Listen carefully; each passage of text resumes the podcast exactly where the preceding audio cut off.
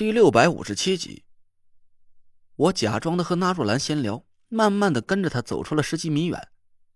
纳若兰回头看了看糖果儿，把嘴附在了我的耳边：“小累赘，一会儿你放几个纸扎小人出去，咱得再搬点食物和衣服进来，不然等咱走出溶洞，你们几个就要冻成僵尸了。”我也正有此意，溶洞里的温度让我身体的能量急剧流失。要是不补充大量的食物，我真的会被冻成一具人干好，你给德叔写个信，我一会儿帮你带出去。嗯。过了好一会儿，郭永哲才端着锅回来，摇头苦笑了一声：“哎，这温度太低了，鱼都不怎么吃食儿，半天才鼓捣了这点来。大伙儿都多喝点汤吧，暖和过来了，咱继续赶路。实在是太他妈冷了。”我凑到锅前面一看。大半锅水里只游着十几条半死不活的盲鱼，还不够一个人塞牙缝的呢。好在我们每个人的背包里还存放着足够一个星期食用的口粮，只是老吃压缩饼干吧，确实是有点反胃。但等到我们真的找不到其他吃食的时候，就像在玄武冢里一样，别说是压缩饼干了，就算是再难吃的东西，我们都会毫不犹豫的填进肚子里去。就着鱼汤吃了几口压缩饼干，我们身上的寒气才算是逐渐退掉。等大家都钻进帐篷里取暖的时候，我给纳若兰使了个眼色，她迅速的写了张纸条递给了我。我赶紧钻进了自己的帐篷，打开纸条看了一眼，心里暗骂纳若兰这个家伙真是老奸巨猾。纸条上只有寥寥十几个字每个字我都认识，但这些字连在一起，我却和看天书似的。想破了脑袋也没明白上面说的到底是什么。看来纳若兰和德福之间也有秘密暗语，只不过人家的这套暗语比我和郭永哲的那套是高级多了。我从兜里掏出小竹哨，轻轻吹响，三十六个纸扎小人毫无声息的钻进了帐篷。我得意的看着齐刷刷站在我面前的纸扎小人，回想起和巨蟒打架的时候，真是恍如隔世。那时候我还没想到把两套纸扎小人融合在一个阵法之中，一场激战被巨蟒给毁掉一套珍贵的一百零八纸人大阵。这才过了几个星期，我不仅用纸扎阵法打败了阴阳傀儡，而且三十六个纸扎小人都全虚全影的，竟然毫发未损。我回头仔细想了一下，我们五个人已经在不知不觉之间，在九凶之地里。征服了五道关卡了。从打败阴阳傀儡的那一刻起，我们在九凶之地的旅程中已经算是正式过半了。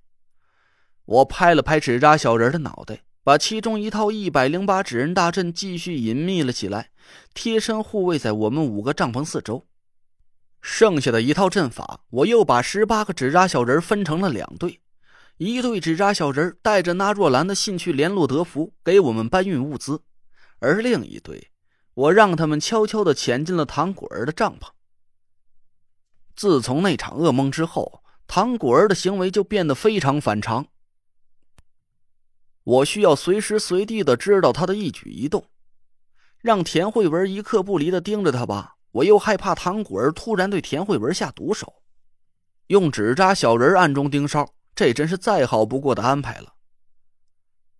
队伍休息了大约两个小时，就继续朝入口的位置返回。那若兰倒是云淡风轻的轻松赶路，可我们几个人那副穿着打扮呢，是真的有点像电视剧里演的鬼子偷地雷的既视感了。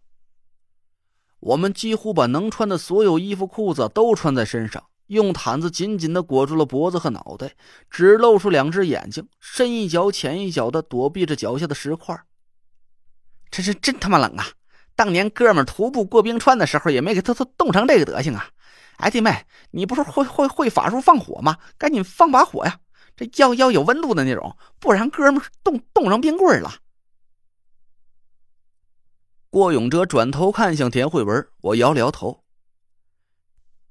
不行，这溶洞里什么引火的东西都没有，纯凭法力维持阳火的燃烧非常耗费法力，不出一个钟头，你弟妹就先变成冰棍了。哟，那那算了，哥们再忍忍，反正离入口啊也就四五天的路程，咱抓紧点赶路，冻死之前一准能出去。我笑着把一根没吃完的巧克力棒塞给了郭永哲，他咬了一小点儿，小心的把巧克力棒包好了揣进了兜里。溶洞里的温度很低，我们一边走，白色的热气一边就从我们嘴里和鼻孔里喷了出来。还没走出几步，我们的眉毛上就凝结了一层薄薄的白霜。我们身上所有的电子设备都失灵了，我也不知道溶洞里具体是多少度。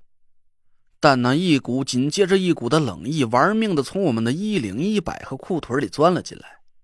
我们已经穿上了贴身的抓绒保暖衣裤，竟然还有点抵挡不住这刺骨的寒气。我都有点后悔了，真不该让奎天尊这么早就撤掉溶洞里阴阳交汇的机关。没走两三个小时，队伍就停下来休整一下，补充一点热乎乎的鱼汤之后，又继续前行。郭永哲抓的鱼越来越少了，满满一锅开水里翻滚着可怜的两条小鱼儿。郭永哲眯着眼睛捞了半天，把那两条小鱼分给了田慧文和唐果儿。我感觉我就是喝了一肚子滚烫的开水，连点鱼味都舍不得有。勉强混了个水饱，我倚着背包躺在地上，拍着咣当咣当闷响的肚皮，终于感觉身上暖和了一点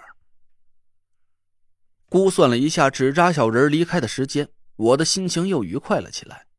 顶多再过上几个小时，等到下一次我们扎营休息的时候，我就可以招出纸扎小人，尽情的享受德福给我们带进来的各种美食了。慢悠悠的走了几个小时，我们又喝了一肚子开水。我主动要求守夜，让其他人好好睡上一觉。大家都被这种周而复始的无聊日子磨得没了兴致。几个人钻进了帐篷，很快就发出了高高低低的鼾声。我悄悄的走开了几步，从兜里掏出小竹哨，轻轻吹响。哨声低低的在溶洞里响起，可过了几秒钟之后，我突然心里一沉，一种很不好的预感涌上了我的心头。入口的方向一片死寂，丝毫没有纸扎小人出现的迹象。我派出去搬运物资的九个纸扎小人竟然一个也没回来。